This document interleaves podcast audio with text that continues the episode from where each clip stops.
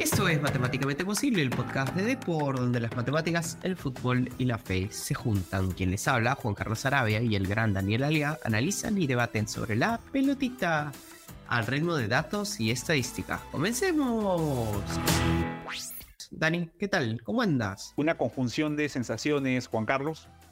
Emocionado porque nos encontramos después de algunas fechas para comentar sobre todo coyunturalmente lo que nos está quejando, ¿no? Que es la selección en las eliminatorias, algo que creo en tiempo no nos venía haciendo tan mal. Mm. Y por otra parte, y por otra parte, sumado también al mal momento de la selección, eh, despedir este, este espacio que creo que, que, que, ha tenido sus muy buenos momentos, que, que ha intentado siempre eh, sobre todo las cosas como en alguna vez tú dijiste, eh, fomentar la discusión de fútbol de forma alturada, con posiciones debidamente marcadas, lo cual no nos excluía de poder atender lo que el otro tenía para ofrecer. Es básicamente lo que supondría la posibilidad de una conversación entre causas, entre patas, respecto a lo que más nos apasiona, que es esto, este deporte o este juego tan maravilloso como es el fútbol. Así que Vamos, Juan Carlos, con el último gran titular para la fecha.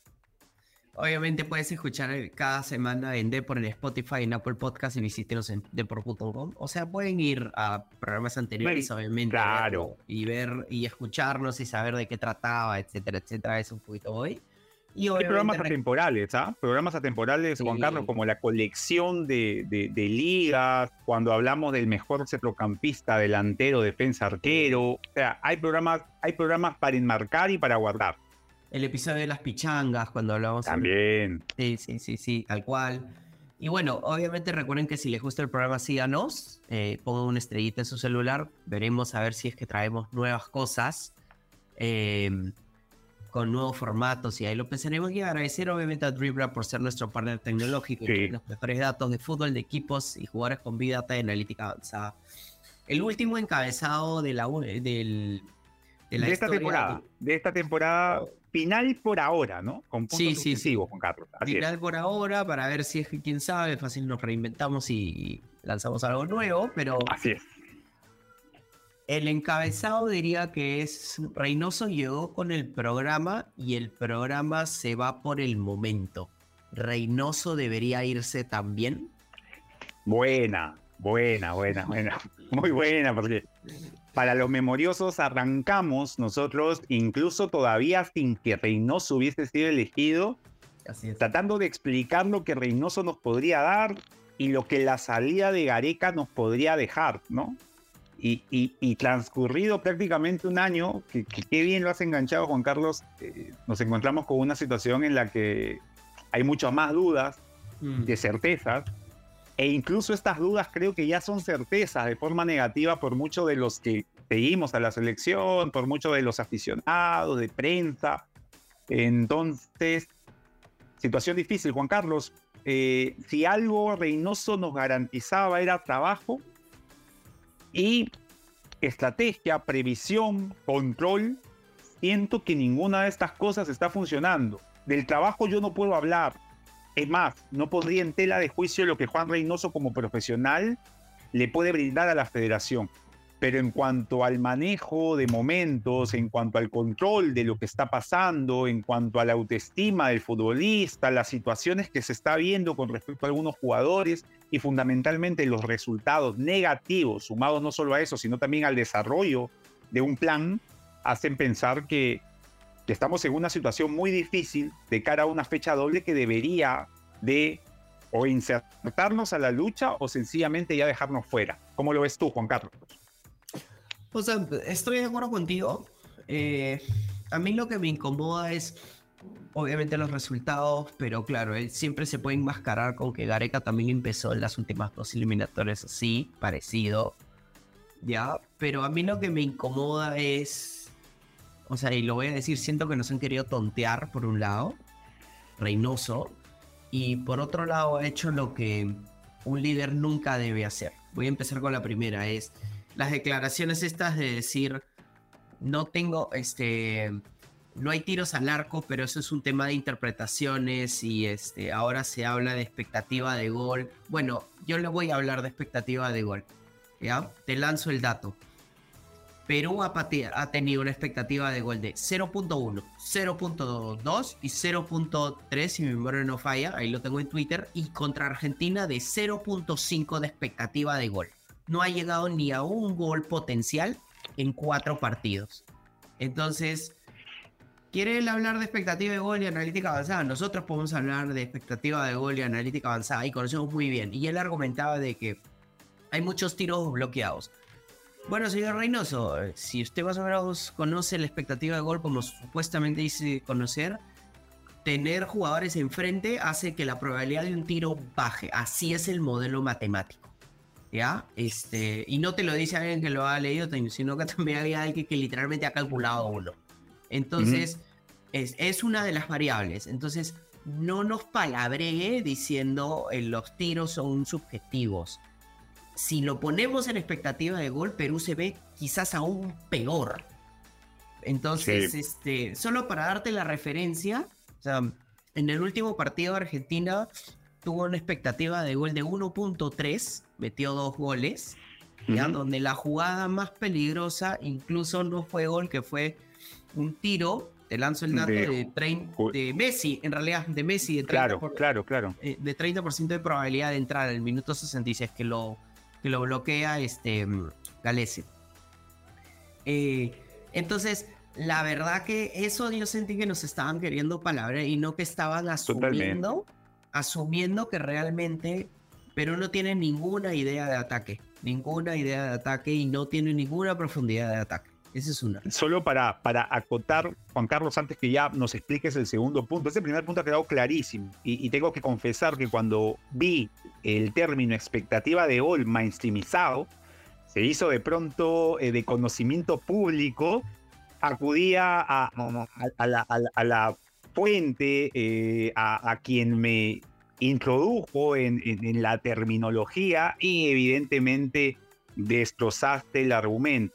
Adicionalmente a ello, lo que quería decir Juan Carlos, dos situaciones de riesgo de dos jugadas puntuales e individuales por parte de Pablo Guerrero, ¿no? Un disparo fuera del área que no lo teníamos ante Paraguay, un Pablo Guerrero tratando de, encontrarle donde no hay, e igual contra Argentina, un disparo de, casi 30 metros de, Pablo Guerrero, de esas de que, que si sale es crack, pero si no, no es que tenga mala eh, culpa, no tenga culpa el jugador, y ni porque no tiene nada que ver con el desarrollo del partido. Es simplemente el jugador que saca un conejo de la galera y remata al arco. Las dos veces de Paolo Guerrero, a quien me parece, ya podemos después conversarlo, se le ha pegado injustamente, siento que no es quizá el futbolista indicado para afrontar unas eliminatorias, si lo vemos de forma general, pero creo sí que dentro del mal escenario de la selección es uno de los puntos más altos que hemos podido presenciar en estos cuatro partidos.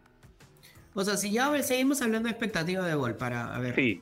señor Reynoso, que usted aparentemente maneja mejor que nosotros ese tema. Pablo Guerrero en ese, te lanzo el dato. Si Pablo Guerrero metía ese gol contra Paraguay, hubiera metido un gol con un tiro que tiene una probabilidad de 1% de entrar. Si hubiera metido ese gol contra Argentina, hubiera metido un gol, por, de nuevo, una, un tiro que tenía también 1% de probabilidad de entrar. O sea, estamos hablando de cada 100 tiros, ese entra.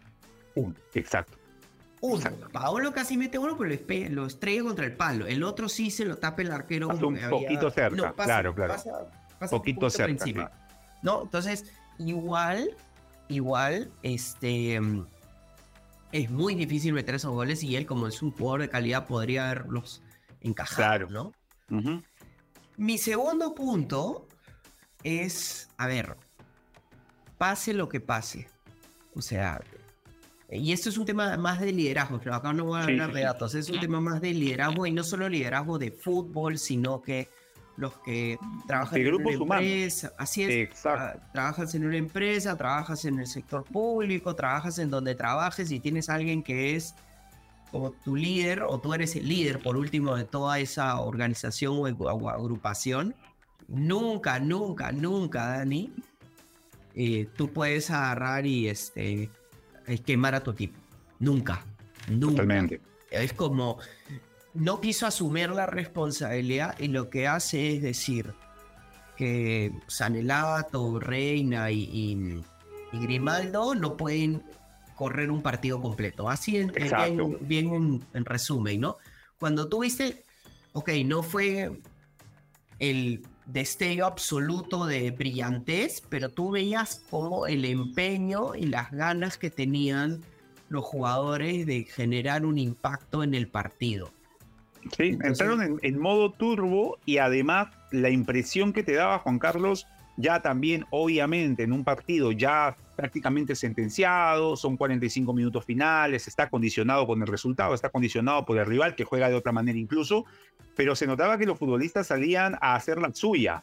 Se notaba que Grimaldo a lo que, a lo que pueda, pueda él buenamente en sus condiciones de hacer, Reina en una, en una posición rara por el medio también, Sanelato por izquierda lo mismo, lo cual de verdad eh, da la impresión, Juan Carlos, de que se trabaja quizá mucho el tema defensivo, y lo digo sobre todo por la vocación de defender, más no por el plan ejecutado, pero pareciera que en cuanto a ataque, lo de Reynoso termina de dejarse por ver qué pasa después de que nos hacen daño, ¿no? Es como que, bueno, solo revisé el libro, el tomo 1 de juego, el tomo 2, la verdad, a ver qué pasa, tengo jugadores por ahí que pueden resolver.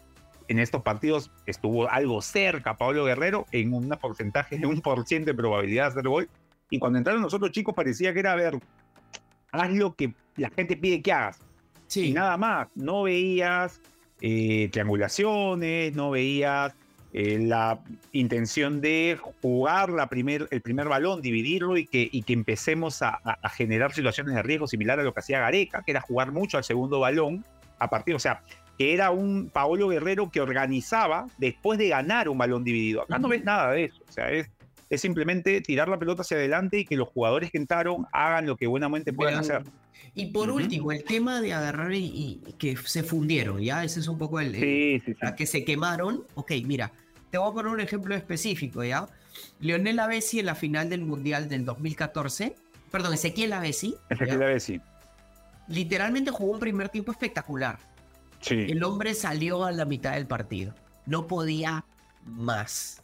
Pero dio absolutamente todo. En, en esa época donde pre-COVID, entonces no habían tantos cambios, etc. Si tú ahora tienes cinco cambios, cinco cambios. Es parte de, ¿no? Es ¿Por parte qué no puedes? Claro. exacto, hacer un jugador, ya, poner el ejemplo de Sanelato. Mira, ¿sabes qué? Franco, bien sencillo. Tú tienes que matarte. O sea, corre todo lo que tú puedas. Intenta todo lo que tú puedas. Y bueno, si ya no das más, no hay problema. Ali es el próximo hombre entra, digamos. Eh, exacto, o sea, que entender que esto ya, como bien dices tú, es un nuevo, o sea, la nueva regla de los cinco cambios permite que las estrategias se incrementen. Entonces, puedo buscar, eh, sabiendo lo que tengo, eh, plantear un modelo de juego con mis elementos que cuente y luego pensar en variantes, total, forma parte de la estrategia. Lo que sorprende es que Juan Máximo Reynoso, un tipo que se entiende, es muy eh, estudioso, muy, muy, muy asiduo a la estrategia, lance luego esto como si fuese un argumento para básicamente decirnos, bueno, no se puede hacer nada, porque sonó a eso, ¿no? Sonó a... Con estos elementos, yo la verdad difícilmente voy a competir. Cuando no se escuchó lo mismo eh, en el partido con Paraguay, después del empate a cero, donde hubo jugadores de la liga local jugando más de 90 minutos, no se dijo. ¿no? Eh, pareció que fue un, un masterclass de Juan Máximo Reynoso, porque el partido quedó a cero, y ahora no, ahora es Juan Reynoso denunciando que la Liga 1 es eh, una liga de bajo nivel y por consiguiente, según lo que yo veo, no hay forma de poder competir en estas eliminatorias. Es, es lo que prácticamente nos dijo. Es que prácticamente nos dijo no hay forma de competir en estas eliminatorias porque yo soy un gran técnico, pero, o sea... No tengo elementos. Exacto, pero estos jugadores no... Me condicionan. Me condicionan y me complican, ¿no? Lo, peor, ¿sabes qué es? Es que acá te lanzo otro dato sobre el partido con Argentina, ¿no? Argentina nos presionó, o sea, pareciera mentira, pero, o sea, permitió 10 pases por acción defensiva. El tema es que es también bien engañoso porque casi Perú no tenía una gran cantidad de pases. No, entonces, por eso se ve más inflado de lo que realmente está, ese, ese dato, ¿no? o sea, te lanzo el otro dato. O sea, Perú solo tuvo 192 eh, pases en todo ese partido. No, no, esta selección, eh, Juan Carlos, se está acostumbrando a que la posesión del balón sea para que termine una falta de rival hacia nosotros y no que la posesión del balón en algún momento suponga arriesgar un pase, dividir un balón y generar una situación. Me parecer a Juan, Máximo Reynoso solo le preocupa cuando el equipo nos ataca y cuando perdamos el balón y se genere una progresión de ataque del rival. Después, pareciese que a Juan Reynoso la progresión de ataque que Perú pudiese tener después de recuperar un balón no le es de mucha importancia y que Perú con el balón tampoco lo ve en una situación de ataque, sino más bien en una situación de control, lo cual eh, termina por, disponer que el planteamiento táctico de Perú sea buscar el cero a como dé lugar y, y encontrar el gol como pueda darse, ¿no? No buscar el gol, encontrar el gol. Y otra cosa, Juan Carlos, que, me gustaría mucho tu opinión al respecto. Eh, siento que Juan Máximo Reynoso se, se acoge a una discusión ya malsana, estéril, vetusta, de hace 20 años, de hace 10 años en el Twitter de qué es jugar bien, yo prefiero jugar bonito, yo prefiero ganar, y nos sale con, luego del partido con Chile, al Mundial no se clasifica jugando bonito. Nadie, absolutamente nadie, solicita que juguemos con guachas, sombreros, que nos adornemos antes del disparo.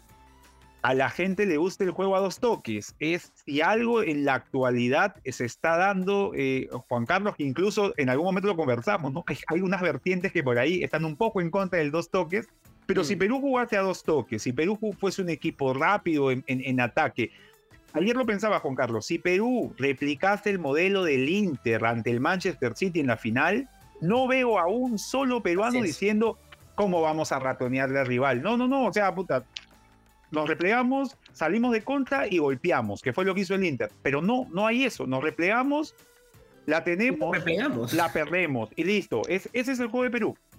Es que a mí, claro, hay gente que sí entra con el tema romántico y todo. Tú sabes que yo soy bien resultadista. sí, sí, sí, claro. Eh, Marruecos llegó a semifinal del Mundial jugando a la contra. Y no me van a decir que no atacaba, atacaba. Entonces, yo lo único que pido es por lo menos, ¿sabes qué? Es que compitan. Y que luego además se vean los resultados. O sea, ¿qué pasa? La gente agarraba y más como, oye, necesito el resultado como sea, agarraba decía, no, que se vaya Gareca y no sé qué. Ok, entrábamos en los trompos porque pucha, teníamos pues, al, recién al sexto partido empezamos a sumar el, la primera victoria. ¿No? Con, con, Ecuador de visita, cuando la gente pensaba que nos daba una oleada, exacto. Así es, pero, pero hay, hay un tema, o sea, Perú siempre compitió, o sea, le empató 2-2 a Paraguay, perdió 4 a 2. Con este, en un, en un partido que la memoria colectiva nos dejó esa romantización de que el árbitro chileno nos robó el partido, ¿no? o sea, pero porque porque Perú en algún momento estuvo cerca de ganarlo. Hubo partidos como con Paraguay y Brasil que estuvo cerca. Después con Chile y Argentina fue una fecha, recuerdo, bastante discreta en su momento, pero como bien dices tú, la impresión era de que el equipo podía levantar. La impresión que nos da el equipo de Reynoso es que el equipo no va a levantar. E, exacto, o sea, es que, que no hay ninguna idea de, de ataque, ninguna. O sea, a mí no me importa que tú des, o sea, seas el Manchester City que hace miles de toques, pues ahí llegar a mil pases en un partido, como España. O que seas Marruecos, que literalmente lleguen dos pases al otro arco. Sí, claro. Pero llega, por favor, llega. Y no me, eh, no me palabrees diciendo eh, tiro al arco, expectativa, expectativa. de gol o tiro afuera. O sea, a mí lo que más me importa es dos cosas. Uno, el gol primero. Y si tengo que escoger entre todos, la expectativa de gol. Y ni siquiera la expectativa de gol a Reynoso lo salva. Sí, sí, sí. Entonces tampoco es eso, no, es un tema de interpretación.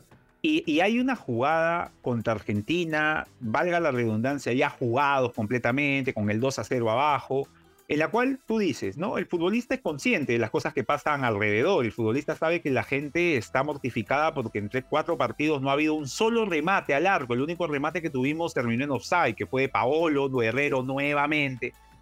Y hay un tiro libre, faltando unos 10 minutos, Yotun se para el tiro libre, estos tiros libres que uno las puede mandar al arco en rosca, algo puede pasar, la peina a alguien, el arquero da un rebote, y Yotun no patea al arco, Yotun se la da a Advíncula, Advíncula se la devuelve a Yotun, y Yotun, con todo el equipo argentino viniéndolo a comer, lanza un centro a lo que salga. Cuando hubiese sido mil veces mejor lanzar un centro con el equipo estacionado o patear al arco. Entonces uno lo que dice es, ¿qué está pasando con la selección? El, control de Reynoso te ha, ha, hecho sucumbir la impronta del futbolista peruano.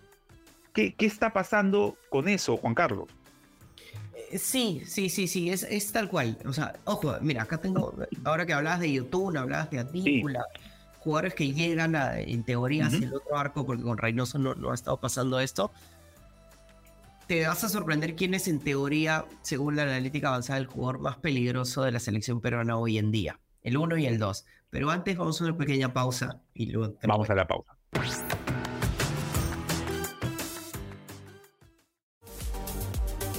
Visita deport.com y mantente al día de todo lo que sucede en el mundo deportivo.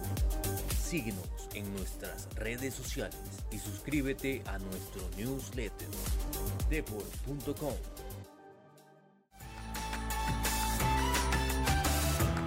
Bueno, volvemos, eh, Dani. Acá te vas a sorprender. Acá te lanzo el dato.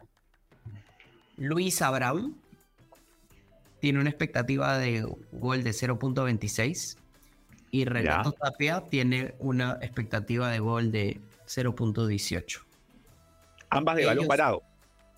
Sí, claro, a punta de balón parado. Ellos son los jugadores más peligrosos. O sea, estamos hablando de dos centrales, porque Tapia no ha jugado de, mediocampista defensivo con Reynoso. Dos centrales son los más peligrosos de la este de la selección peruana en esta cuatro fechas, así es. Sí, entonces es como, eso denota literalmente que no tienes ninguna noción de ataque, porque ojo, o sea, puedes argumentar que Paolo Guerrero este, ha estado cerca, pero Pablo Guerrero estuvo cerca con tiros de 30 metros, tiros muy complicados de entrar, y si no fuera porque él tiene mucha calidad, es porque es como te da la sensación que podría haber sido gol. Que además te explica la contradicción que supone el planteamiento táctico del profe Reynoso, que su número 9, que ya no tiene la capacidad para abarcar tantos metros como en algún momento lo tuvo Paolo Guerrero, que era un delantero rápido cuando empezó en el Bayern, cuando estuvo en su, en su mejor momento también en el 2017, por lo menos era un delantero que siempre te ganaba la espalda, ya no lo es. Y las dos únicas situaciones de riesgo las tiene casi a 30 metros. Lo cual supone, y uno se pregunta, ¿qué hace Juan Paolo Guerrero 30 metros intentando culminar una jugada? Porque probablemente ninguno de los que va alrededor le supone una opción de pase, ¿no? Entonces, eh, son, son cosas puntuales que, con los números y con lo que uno puede apreciar del partido demuestran que la selección está confundida, Juan Carlos, o que al menos el plan, el plan no se ejecuta bien. Si es que hay un plan. Asumiendo que hay un plan, ¿no? Sí. Este, y luego también otro tema es esto, no sé cómo llamarlo, ¿no? Pero ahí te lo pongo en la mesa, ¿no? Justo dos jugadores que han sido los, ¿cómo llamarlo? Los protegidos de Reynoso han, se han equivocado terriblemente y han generado goles en contra para Perú. Bueno, eh, todos conocemos Ruidías y ese famoso corner que no salió a ningún lugar a, a intentar marcar a Marquinhos.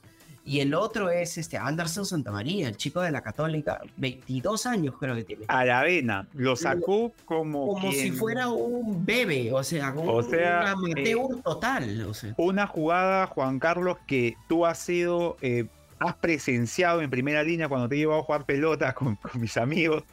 Ya has podido ver que algunos uno podía sacarlo de esa manera. Fútbol amateur, con gente ya pasando los 30 años que uno dice, bueno, acá estas cosas pasan. Un futbolista como Santa María, campeón en México, eh, con pasado mundialista, con, con, titularidades en la selección de, Gareca, yendo tan blando a un balón dividido para luego eh, ver a Marcos López cerrando erróneamente de frente hacia su arco.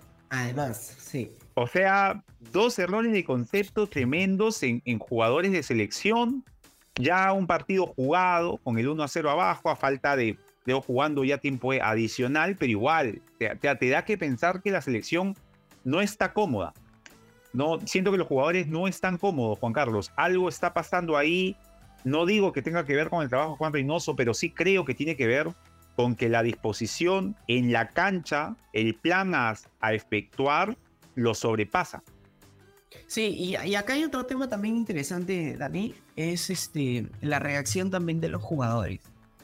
O sea, ok, siempre hemos sabido que Pablo Guerrero es, eh, tiene cabeza caliente y se molesta, sí, sí, sí. etcétera. A veces los periodistas a veces son bien intensos y, y como critican y a veces incluso personalizan y todo. Pero ya. no pasó, no, no había pasado, o sea, en el mejor momento de Perú no, no llegó a pasar. Y eso te habla exacto. mucho de quién era la cabeza en ese momento. A eso quería llegar.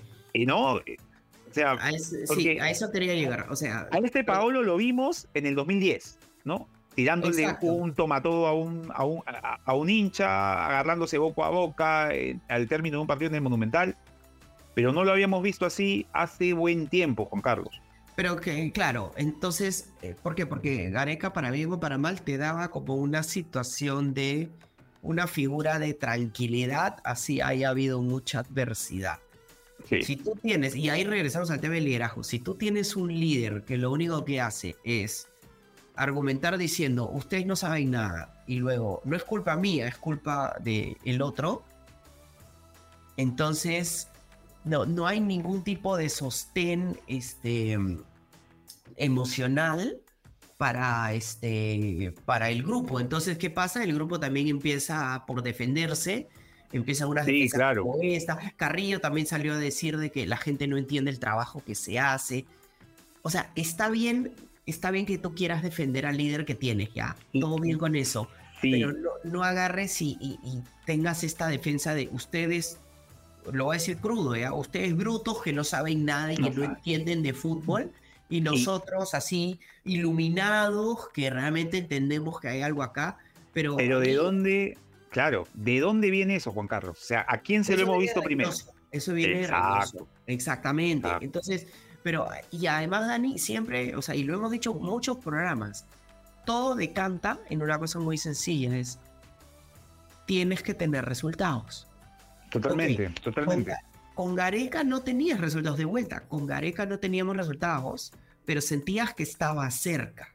O sea, y, y cuando... Y te voy Tenías el, el, background, ¿no? Tenías el background de una clasificación anterior, pero no es comparable el arranque de la eliminatoria pasada de Gareca con este. No, pero además te pongo otro ejemplo, o sea, este, sí. tienes que ir de a pocos, ¿ya? Y este es un, un programa que hablamos cuando me acuerdo Mr. Pitt estuvo en, en Claro, el desprecio. paso en desprecio. Y él sí, decía, sí, no, que Alianza Lima tiene que clasificar de frente a octavo de final. Antes de haberle ganado a Libertad. Antes de haberle ganado a Libertad, me acuerdo, lo dijo. Entonces sí. yo decía, yo me acuerdo que escuché el programa, conversé contigo. Me, me mandaste un audio al toque, sí, sí, sí. Yo decía, a ver, un, un ratito. Alianza primero tiene que ganar un partido. Luego uh -huh. pensemos en las otras cosas.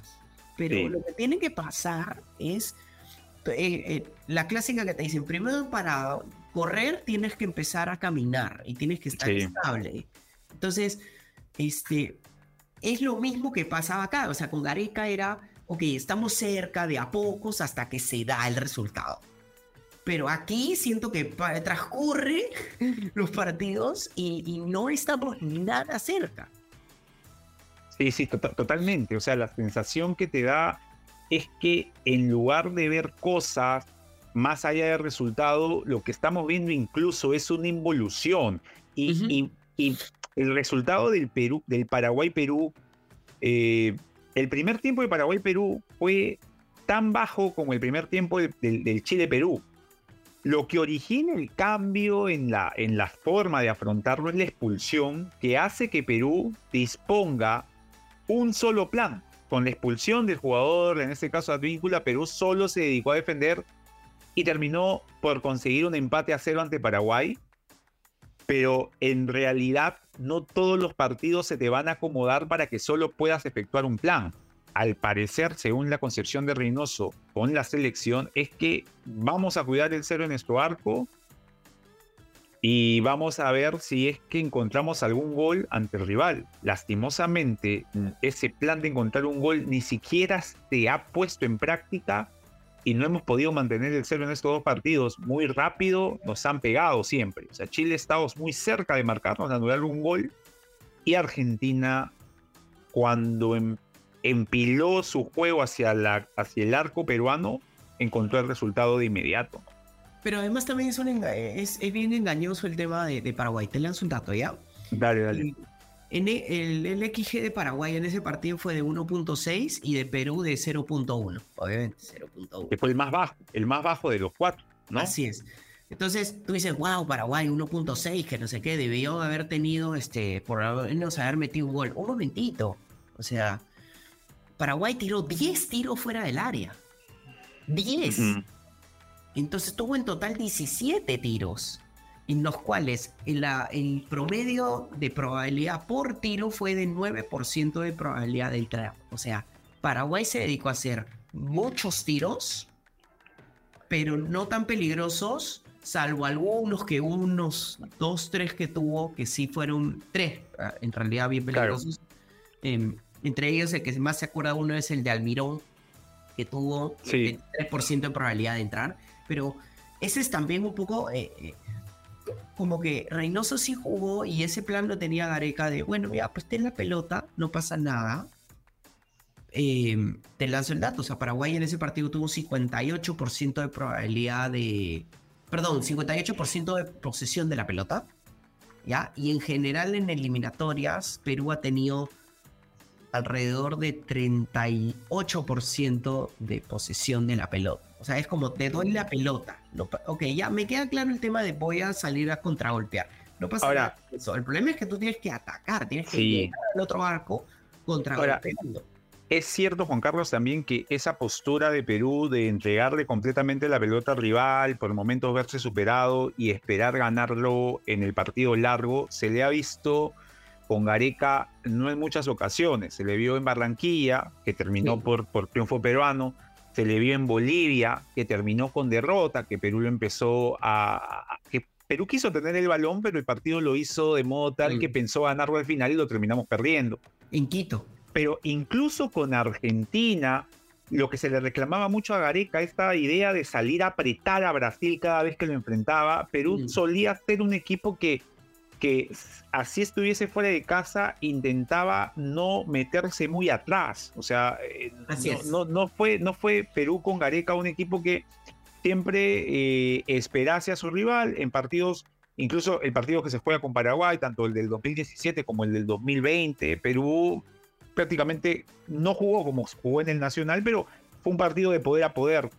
No digo de que esa tenga que ser la postura siempre, no digo que esa sea la única postura, pero queda claro que en cuanto a Reynoso sí, ser visitante es entregar el balón, defender muy cerca del arco y lo sí eh, terrible para, para, para, la selección es que no hay o no se ha visto la ejecución de su plan para atacar. No, no, no entendemos cómo.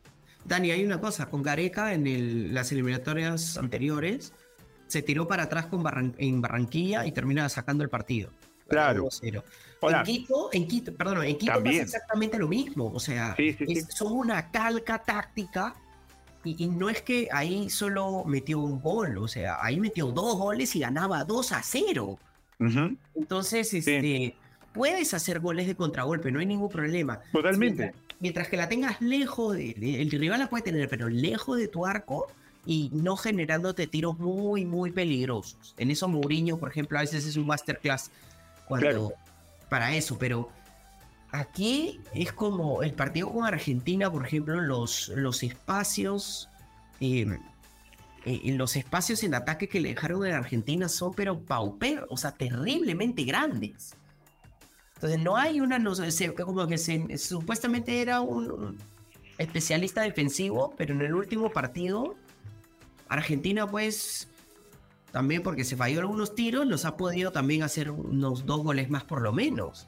Lo que sorprende, ¿no? Porque eh, pareciese, o la impresión que da el, desarrollo del juego con este Perú de Reynoso es que es un Perú muy metido atrás pero los goles que nos han hecho, como bien dices tú, Argentina, el segundo que nos hizo Chile, bueno, ya en una situación en la cual salimos a atacarlo, son situaciones en las cuales agarran a un Perú mal parado. Eh, pareciera que después de recibir el primer gol, eh, el plan se desdibuja por completo, no se mejora un plan en ataque, más bien lo que se transforma es en un tema de, a ver, hagan lo que buenamente puedan hacer y en defensa sí nos desdibujamos por completo, no, no hay un tema de, disciplina en cuanto a continuar con un plan, al menos en defensa, porque cada vez que nos hicieron un gol en esta fecha doble, fuimos ya presa fácil de que nos convirtieran en un segundo. Y como bien dices tú, ante Argentina incluso existió la posibilidad, cuando empieza el segundo tiempo, de que Argentina esté más cerca del tercero que Perú del descuento te, lanzo un dato, ¿ya? Eh, Argentina en ese partido tuvo un tuvo 10 tiros. Tuvo una, un, eh, promedio de 13% de probabilidad por tiro. Solo tiró 3 tiros fuera del área. Solo 3. Y lo loco del tema es que tuvo un tiro de Messi de 30% de probabilidad de entrar, otro de Julián Álvarez de 19% de probabilidad de entrar y otros dos de Nicolás González de 15% de probabilidad de entrar ninguno de esos fuera un gol. O sea, estamos hablando de que esos, si esos también hubieran sido gol, estamos hablando de cuatro goles más. Oye, claro. se falló uno, tres goles más, si hubiéramos perdido 5 a 0. Sí, sí, sí, sí. O sea, estaba muy, estaba, la impresión que te daba era de que Perú no tenía cómo dañarlo y no tenía cómo frenarlo. O sea, no, no, no, no se terminó, como, como bien indicas tú, ¿no? La, el primer gol que nos hacen nos agarran mal parados cuando se supone que nosotros estábamos jugando con un bloque bajo. Y el segundo gol que nos hacen es ya un Perú eh, no desahuciado, pero sí totalmente desdibujado. Parecía que los goles iban a seguir llegando y culminó así. Y acá te pregunto, eh, te hago la pregunta del millón, ¿no? Este. ¿Debería este, irse Reynoso? Yo te soy sincero, la respuesta inmediata que uno daría es hay que confiar en los procesos. Eh, pero en fútbol, eh, los cambios, como bien dices tú, se evalúan de acuerdo al resultado. Yo no considero que los cambios deban evaluarse con frases hechas, como mantener los, los procesos, que no se puede cambiar de técnico en una eliminatoria, que que hay la mayoría de técnicos cuando lo hicieron le fueron mal, porque cada vez que alguien suelta una frase de ese tipo, sale una contrafrase que señala lo contrario. Chile venía muy mal para Brasil 2014 con Borghi, se va Borghi, asume San Paoli y meten un rush final que les permite clasificar. Uruguay venía muy mal con el maestro Tavares, faltando cuatro o cinco fechas meten a Alonso, mete un rush final y clasifica. En Perú, el gran proceso de Ricardo Gareca para los memoriosos empezó luego de sacar del proceso que iba a iniciar Pablo Bengochea, que se entendía que era la continuación del proceso de Marcarián, con un nuevo intérprete, se le saca a Pablo Bengochea, llega Gareca y pasó lo que pasó y que todos conocemos. Entonces, yo considero que si hay la posibilidad de hacer un cambio, se tiene que hacer eh, ya, o por lo menos después de lo que ocurre en el partido con Venezuela y Bolivia. En otro sentido, lo que quiero decir es que si después del partido con Venezuela y Bolivia los resultados siguen siendo los mismos, pues tenemos un año, tenemos una Copa América para afianzar y un arranque de eliminatorias recién en septiembre. Así que creo que mal nos haría en continuar con algo que, tras todo lo ocurrido, no es capaz de cambiar. Si no somos capaces de cambiar contra Venezuela y Bolivia, me parece que el crédito de Reynoso culminó y debiera de ser cambiado. Es mi opinión.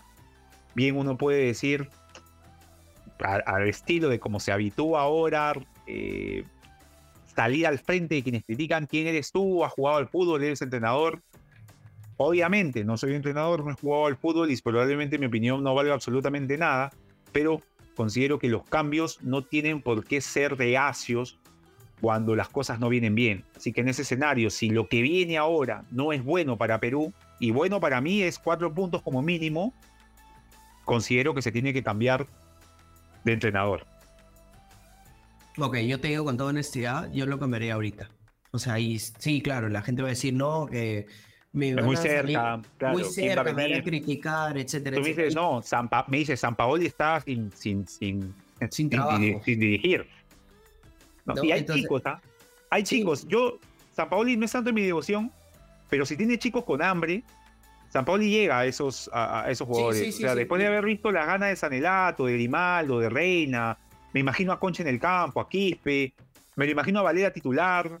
O sea, Pero, sí, Vamos, tiene, vamos y, te, y te digo otra cosa, y te voy a decir por qué yo lo sacaría en este momento, porque yo creo que él ya perdió completamente a la gente, al grupo, y este...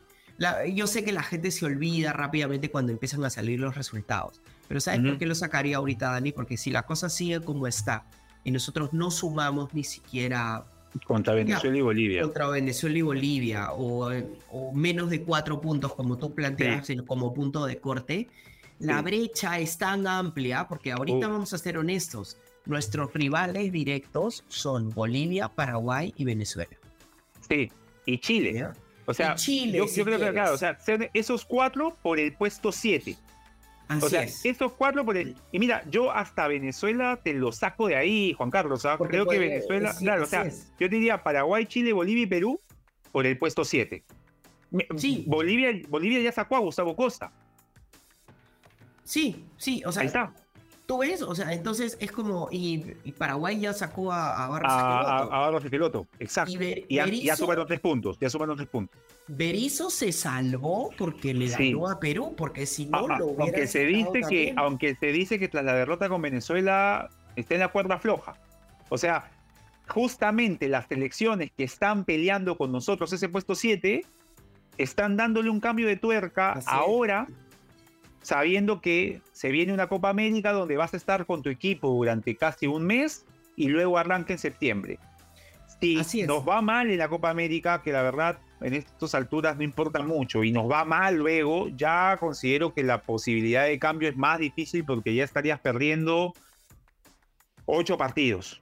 Por eso, Y ocho partidos Es pesan. demasiado. Entonces, mi punto es, cambia de una vez que todavía el hueco no es tan profundo. Exacto, exacto. Y eso es lo que yo haría. Y bueno, con esta frase ca- casi tan potente, diría, ¿Quién lo diría, Juan Carlos? Animados con la llegada de Juan Máximo en su momento, lo hicimos comparar con Becachese, si mal no recuerdo, y, Sí. y- y hoy en día estamos, pero es fútbol, ¿no? Estas cosas pasan en el fútbol.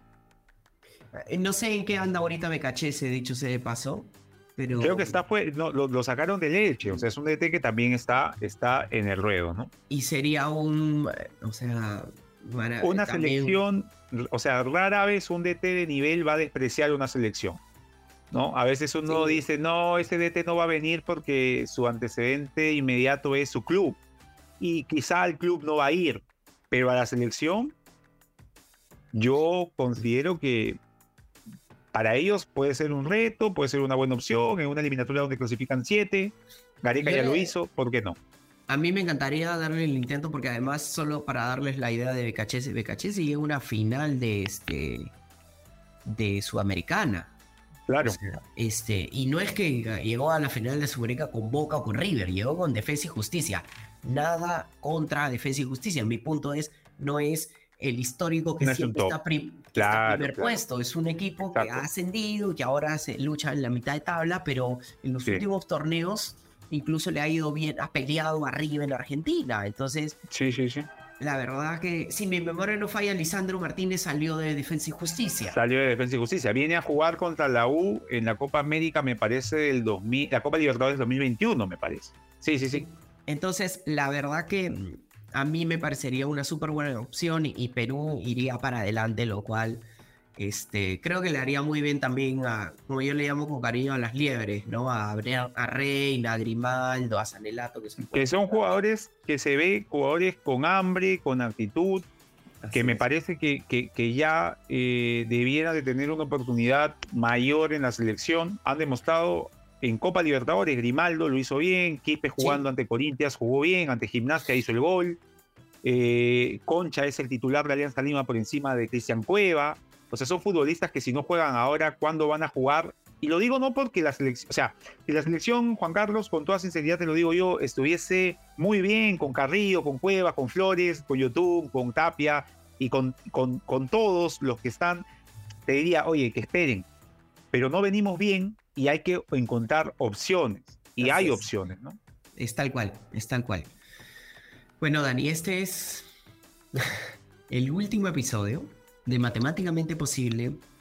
Obviamente nosotros volveremos de una u otra forma a seguir trayéndoles muy buen No es un adiós, no es un adiós, este, Juan Carlos. Solo un hasta luego. Así es, y, pero ha sido una gran, digamos que, aventura. Y, Totalmente. Le he pasado, te, soy sincero, Juan Carlos, le he pasado muy bien. Te, te, te, confieso y te lo he dicho en algún momento que yo no he sido nunca muy asiduo a los números. Eh, he sido de aquellos reacios a interpretar el fútbol o a ayudarnos con el fútbol.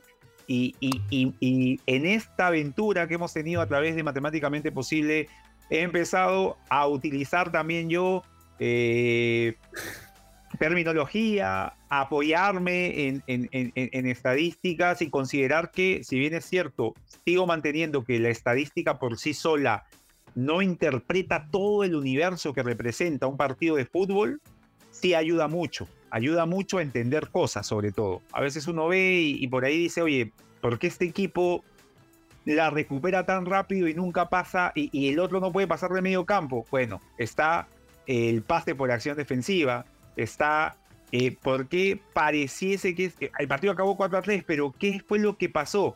¿Por qué hizo tres goles este rival? Puede uno entenderlo a través de cuál fue la probabilidad de gol sí. en cuanto al disparo realizado y cosas por el estilo que, que la verdad me han ayudado mucho y que han incrementado todavía aún más mi afición y pasión por este juego.